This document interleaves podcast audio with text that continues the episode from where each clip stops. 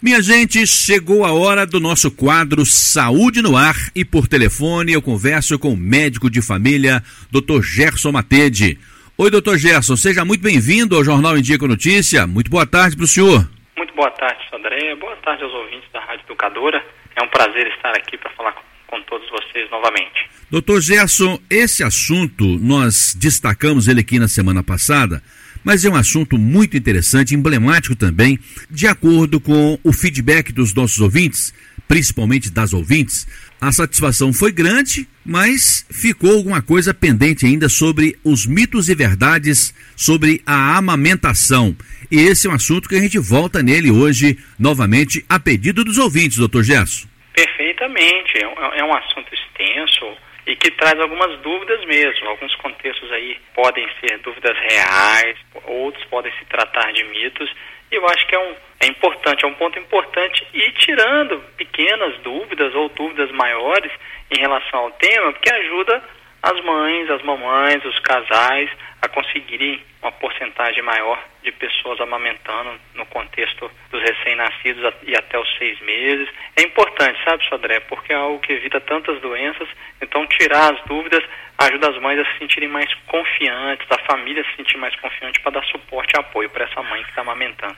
Então, doutor Gerson, um tiro a queima-roupa. Vamos lá. Mitos ou verdades? Ou mitos e verdades? É verdade que até os seis meses de idade o único alimento pode ser o leite materno? Não só verdade, como o que deve ser seguido e é o que é orientado, Sodré. Até os seis meses de idade, a única coisa que o neném precisa é o leite materno. Exclusivamente o leite materno. Absolutamente mais nada, Sodré. Nem papinha, nem chá, nem água nada além do leite materno, mesmo sobre uma criança que está num processo de adoecimento, ela vai ser avaliada pelo médico responsável e caso ele tenha que orientar algum medicamento, alguma coisa específica, vai ser naquela situação, mas na maioria das vezes vai manter apenas o leite materno. Às vezes uma mãe fica de olho no bebê da outra mamãe porque o outro está mais gordinho, mas às vezes o outro tem oito meses e o dela tem quatro ou cinco meses apenas, e aí inventa de dar uma papinha, inventa de dar um mingau. Não é hora para isso enquanto não passar os seis meses de idade, não é, doutor? Exatamente, Sodré. É, o leite materno, como a gente falou na última entrevista, vale repetir, ele tem a quantidade ideal de água, de carboidratos, né, que são os açúcares, né, de proteína para formar aí a musculatura, as enzimas e a, todo o processo formação do corpo do neném, a quantidade ideal de células de defesa, né? Só o leite materno tem aí essa capacidade de vacinar a criança contra infecções que vai estimulando o sistema imune da criança. Então ele vai ter a quantidade ideal de tudo que ele precisa, incluindo gordura. As gorduras que formam aí todo o sistema nervoso central e a camada de pós do neném para protegê-lo. Então ele é o melhor alimento disparado e nenhuma fórmula ou nenhum outro complemento vai ter a mesma capacidade. E o oposto é verdadeiro também, Sodré. Às vezes a gente recebe uma pergunta das mães preocupadas se os nenéns estão obesos, porque estão mamando demais no peito. Então a mãe vem, traz o neném de três meses que só mama peito, só leite materno, e o neném está muito grande. Também não vai existir uma obesidade nessa criança que está amamentando muito. Ela está seguindo uma característica genética dela e depois, posteriormente, quando alto, ganhar a altura e dar aquela esticadinha da criança, aquele neném fica mais magro. Então não vai ter aquela obesidade no neném se ele está só no peito. Talvez o maior erro que nós cometemos é quando nós começamos a contestar a natureza, não é, doutor Gerson? É, exatamente. Né? Nos mais de 10 mil anos de história na evolução aí da espécie humana, a gente sempre mamou no peito e sempre foi aí o nosso alimento ideal até os seis meses de idade exclusivamente e muitas vezes mantendo até os dois anos. Nos nossos antepassados até a tendência era mais do que isso, mais tempo do que isso, por falta de acesso a outros alimentos. E como é um alimento de alta qualidade, assim como todos os mamíferos, né, Sodré? Todas as espécies aí, os animais mamíferos nascem e mamam exclusivamente no peito por um determinado período para depois iniciar outros alimentos. Direto da Unimed Pleno, estou conversando por telefone com o médico de família, Dr. Gerson Matede, com aquele nosso quadro todos os sábados aqui no Jornal com Notícia, o Saúde no Ar. Dr. Gerson, o bebê deve mamar a cada duas ou três horas. É verdade ou é mito? Sodré, isso é um mito. Na verdade, isso varia muito de criança para criança. O ideal é a livre demanda. O neném vai mamar de acordo com a demanda dele. A imensa maioria das crianças vai mamar nesse intervalo de tempo a cada duas, três horas. É quando a gente deixa intervalos muito grandes, aumenta o risco de hipoglicemia nessa criança. Então a gente, no neném mais recém-nascido, é mais novinho nas primeiras semanas, a gente oferece o seio pelo menos a cada três horas, porque se ele ficar com hipoglicemia, ficar sonolento, ele pode buscar menos o seio. Mas à medida que ele vai ganhando peso, ele vai ganhando reserva, reserva de carboidrato, né, de glicogênio, reserva de gordura. Então esse neném às vezes vai conseguir dormir 4, 5 horas sem problema. E vai dar até um descanso para a mãe ali nesse período, para os pais, né, para descansar ou para outros afazeres. Mas no início a gente realmente orienta a evitar passar muito de três horas. Mas não é uma regra, não é um perigo para todas as crianças, não. Algumas crianças vão mamar de hora em hora. No início, quando vem o colostro, né, nas primeiras semanas, o neném vai mamar às vezes de meia e meia hora, porque o colostro ele tem bastante água, bastante célula de defesa e açúcares, e tem menos gordura. E como gordura dá mais saciedade, né, porque demora mais tempo a digerir, essa criança vai começar a espaçar as mamadas mais para frente, posteriormente, nas semanas seguintes. Mas e se a criança estiver dormindo que nem um anjinho, ela deve ser acordada para mamar?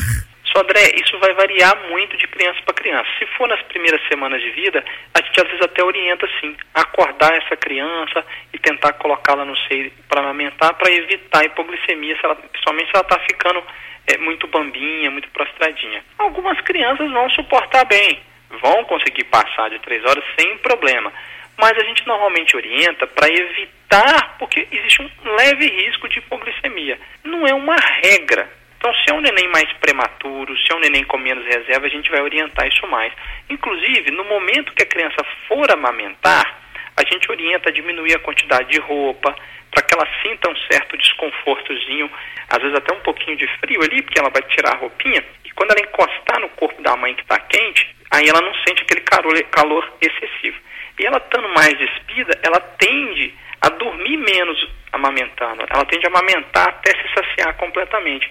Porque a criança gosta tanto de amamentar no peito, acalma tanto que às vezes ela dorme. Então, antes dela terminar a mamada dela, ela acaba dormindo. Porque ela fica calma, né? O acalanto da mãe. Então, às vezes, a gente causa esse leve desconforto na criança para acordá-la mais, para ela mamar com mais força, com mais rapidez, para dar menos trabalho para a mãe, inclusive, e para que ela se sacie melhor ao final da mamada, que seja uma mamada mais efetiva. A natureza é muito linda. Doutor Gerson, existe posição ideal para amamentar? Existe sim, isso é uma verdade. Né? Colocar a mãe sentada numa posição confortável, que ela tenha um apoio para o braço, para que ela possa apoiar o neném no braço, a cabecinha do neném. Essa mãe colocar o neném barriga com barriga, né? O barriga do neném com a barriga da mãe, que a cabecinha e o pescoço do neném estejam alinhados com o corpinho dele, com a coluna vertebral dele né, para que essa criança também sinta uma posição confortável, não atrapalhe a descida do leite, né, deglutir, engolir o leite.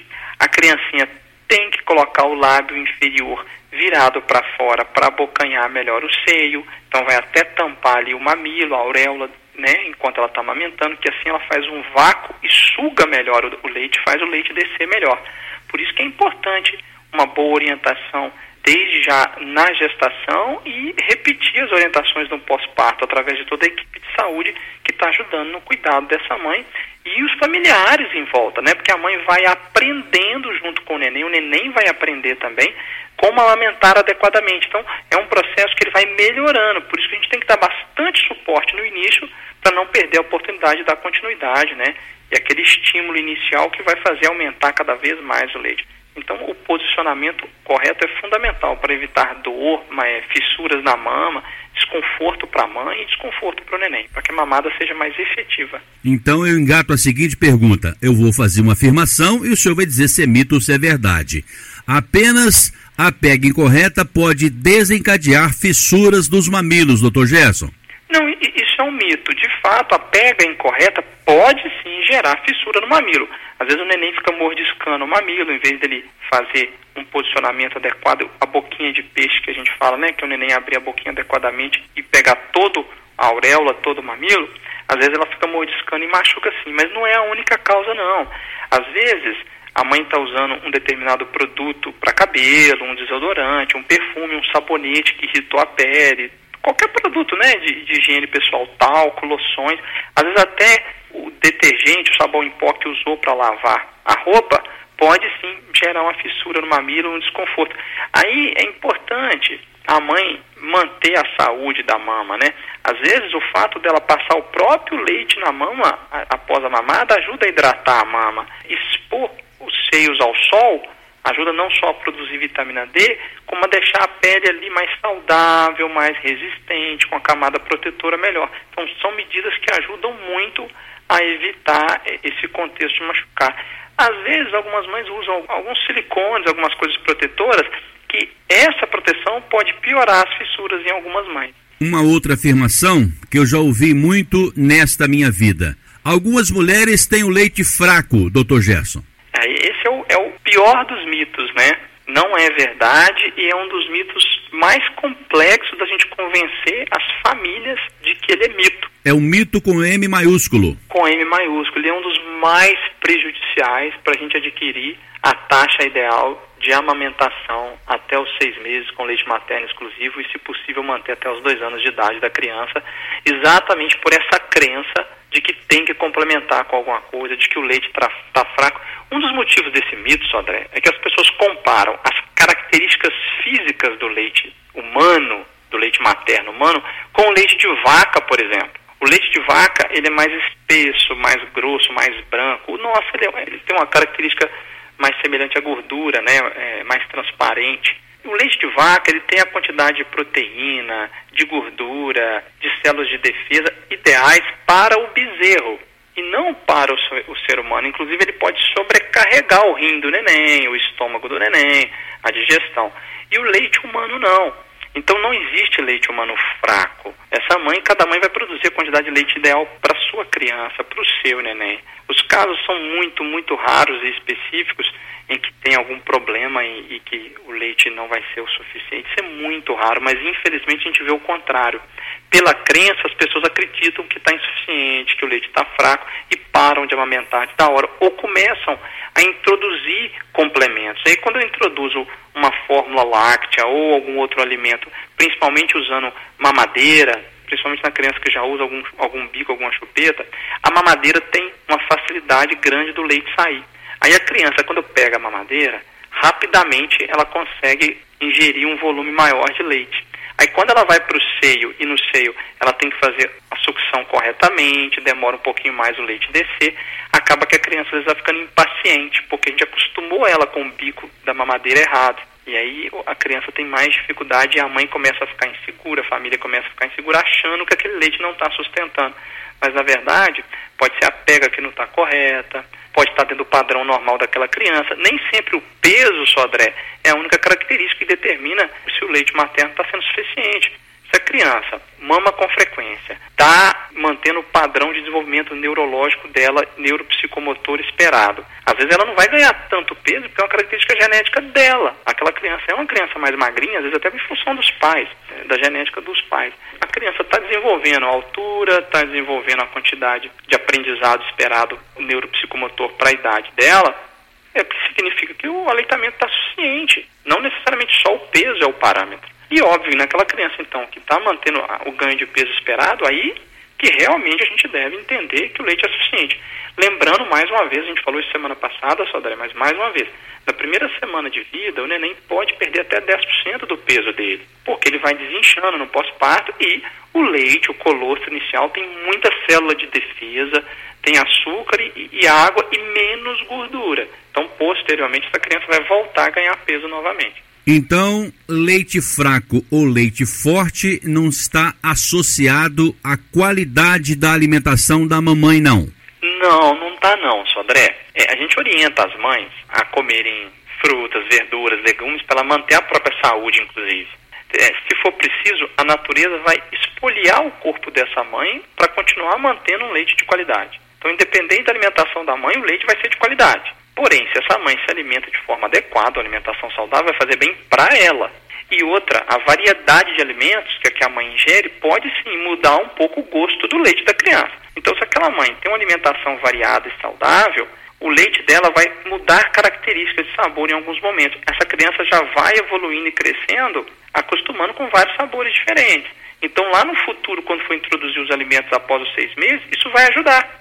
Além do mais, é claro, cada mãe às vezes percebe que quando ingere determinados alimentos, ela produz um pouquinho mais ou um pouquinho menos de leite, ou muda um pouquinho eh, o comportamento da criança, né? Aquela mãe que ingere, ingere café em excesso, por exemplo, pode mudar a característica do leite e a criança mudar o comportamento. Óbvio, né, Sodré? Bebida alcoólica, né? Ou medicamentos. A gente não vai tomar medicamentos é, enquanto está amamentando a não ser por orientação médica adequada. A mãe não vai beber bebida alcoólica para não atrapalhar a qualidade do leite. Enfim, algumas coisas a gente evita. E a mãe às vezes vai perceber, né? Às vezes tem esse questionamento, por mais que não tenham evidências científicas robustas, tem esse questionamento da mãe falar assim, quando eu tenho o costume de ingerir determinado alimento, parece que meu filho tem mais cólica, fica mais incomodado, ela começa a evitar um pouquinho aquele alimento. Só tem que tomar cuidado para não restringir muito a própria alimentação, primeiro que vai ser sofrível para a mãe e segundo que pode atrapalhar sim a saúde da mãe. Mas se ela percebe algum alimento que pode sim piorar a cólica da criança, ela pode tentar evitar sim. Dr. Gerson Matede, direto da Unimed Pleno, está conversando conosco aqui dentro do Jornal Indico Notícia com aquele nosso quadro Saúde no Ar. Doutor Gerson, a amamentação ajuda a prevenir o câncer de mama. É mito ou é verdade? Verdade verdadeira, Sodré. Olha só que interessante, Sodré. Quando a gente faz a avaliação do quanto a, a mamografia reduz a mortalidade por câncer de mama, ela reduz em torno de 15 a 20% nos estudos mais otimistas. Para cada mil mulheres no intervalo de 10 anos, 5 podem vir a falecer de câncer de mama. Se passar a fazer a mamografia a partir dos 50 anos anualmente, pode cair para 4 a mortalidade. O ato de amamentar, a redução do peso e manutenção de peso adequado na mãe, exercício físico regularmente e alimentação saudável, os estudos mostram que tem uma redução de câncer de mama e mortalidade pelo câncer de mama de 30%. Então, a junção de vários fatores, incluindo a amamentação, reduz sim a incidência e a mortalidade pelo câncer de mama. Quem tem prótese de silicone não pode amamentar. É mito ou é verdade? É um mito, Sodré. Pode sim. A imensa maioria das próteses de silicone são colocadas atrás das glândulas mamárias ou às vezes até mais profundamente, atrás do músculo peitoral, certo? Então eles não vão atrapalhar o funcionamento das glândulas. É, existem casos específicos em que a prótese foi colocada ali através da auréola e do mamilo e que aí sim comprometeu a glândula, mas são exceções. Aí podem atrapalhar um pouco a descida do leite, sim, ou se houve retirada de glândula no momento da cirurgia. Mas a imensa maioria dos casos não atrapalha em nada e a mãe pode amamentar normalmente mesmo com a prótese de silicone. Esta aqui deixa muita gente preocupada. Amamentar deixa os seios flácidos. É mito ou é verdade? Olha só, Sodré, é, isso é um mito. Amamentar não vai deixar o seio mais flácido. A gestação pode gerar isso. Então, durante a gestação, ocorre o grande crescimento da mama, né? É por causa da prolactina e, e da que, que é pró-produção de leite, né? Na continuidade do crescimento das glândulas mamárias, a mama vai crescer. Esse é o momento que pode gerar no futuro uma certa flacidez da mama. Mas a amamentação em si, não, não vai gerar isso. Pode ser que um caso específico ou outro de uma mulher específica possa perceber a alteração? Até pode. Mas a imensa maioria das vezes é a própria gestação que poderia gerar isso. E a gente não vai deixar de ter filhos apenas em função de uma questão estética. Imagina, né? Nós vamos acabar com a continuidade da nossa espécie por isso, ou nós não vamos deixar de dar o principal alimento para a criança em função da estética. Então, mesmo que isso fosse verdade, mesmo que não fosse um mito, ainda assim era justificável amamentar. E sendo um mito, aí que não pode ser uma desculpa para não amamentar, né? O leite materno pode ser congelado, doutor Gerson? Pode sim, Sodré. O leite materno ele pode ficar aí congelado durante 15 dias.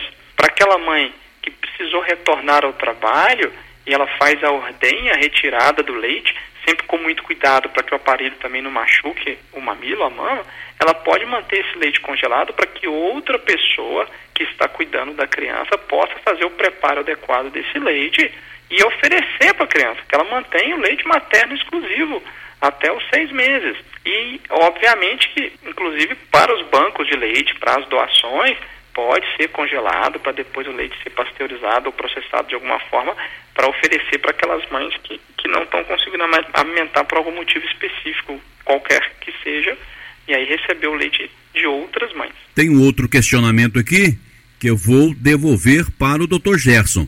As fórmulas atuais são quase como o leite materno. Esse é um mito e que é óbvio, né? A indústria produtora de qualquer tipo de alimento vai tentar ao máximo fornecer a ideia que o alimento é muito bom. Mas a gente até comentou isso na semana passada. A gente não vê doação de leite materno para a produção das fórmulas. Então são todas fórmulas processadas, ultraprocessadas, com leites eh, de outra espécie, tentando aproximar o máximo possível de características do leite materno. Mas só o leite materno vai ter as características ideais em termos de nutrientes, além do mais em termos de células de defesa, né, Sodré? Só o leite materno é capaz de transferir uma vacina natural para a criança, com anticorpos, com estímulos à produção de defesa contra uma diversa quantidade de micro-organismos patogênicos que poderiam afetar aquela criança, só o leite materno é capaz de produzir isso. Então, são, são diferentes do leite materno, elas não são iguais e não são melhores. Agora, uma afirmação: mamadeira e chupeta interferem no leite materno. É porque a gente até comentou quando a gente estava falando aqui hoje sobre a questão da ferida no mamilo, realmente, né, quando a gente faz o uso da mamadeira ou da chupeta, a criança acostuma com aquele bico de silicone ou de qualquer material que seja mais fácil de sugar, acaba atrapalhando na hora que ela for sugar a mama.